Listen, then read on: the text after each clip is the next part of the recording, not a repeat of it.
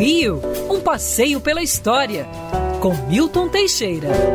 Bom dia, Mário. Bom dia, ouvintes. Que esta seja uma linda semana e menos uma semana para a gente sair dessa quarentena, que esse coronavírus seja debelado. Nossa, 11 de maio, aconteceu tanta coisa de 11, dia 11 de maio.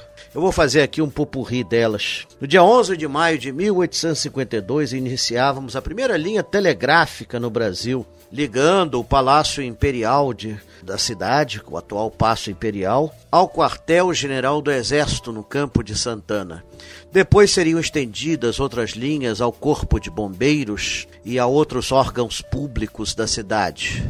É, posteriormente, é, dez anos depois, seria levado para a linha férrea, onde se formaria uma verdadeira escola de telegrafistas. O introdutor do telégrafo no Brasil foi o barão Gustavo Schuh de Capanema, de origem germânica. O seu túmulo está no cemitério São Francisco Xavier.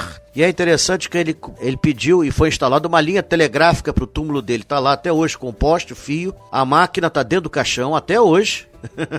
Só que infelizmente o fio não transmite para mais ninguém, porque já foi cortado há muito tempo, nós não temos mais telégrafo ali. Agora não deixa de ser engraçado. Quem sabe um dia é, não abrem aquilo e vejam que mensagens foram mandadas e, quiçá, que mensagens ele mandou. Também no dia 11 de maio de 1906 nascia a famosa cantora Bidu Sayão. Bidu Sayão tornou-se um dos grandes nomes da música brasileira, principalmente da música erudita brasileira. Ele, ela vai se estabelecer nos Estados Unidos, onde vai formar uma carreira muito sólida. Era respeitadíssima. Bidu é, veio a falecer já nos anos 80 e deixou uma linda mansão na lagoa que não foi preservada, ela foi demolida.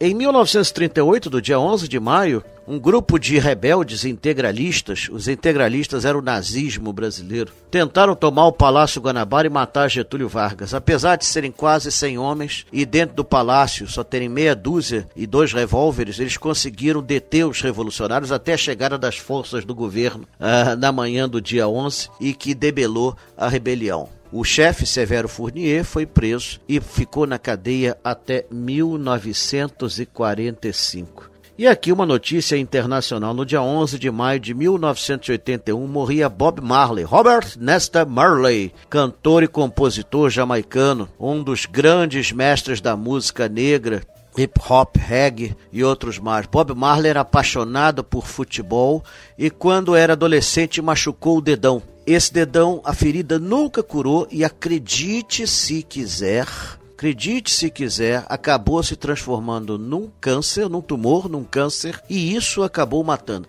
É isso, até semana que vem, amigo.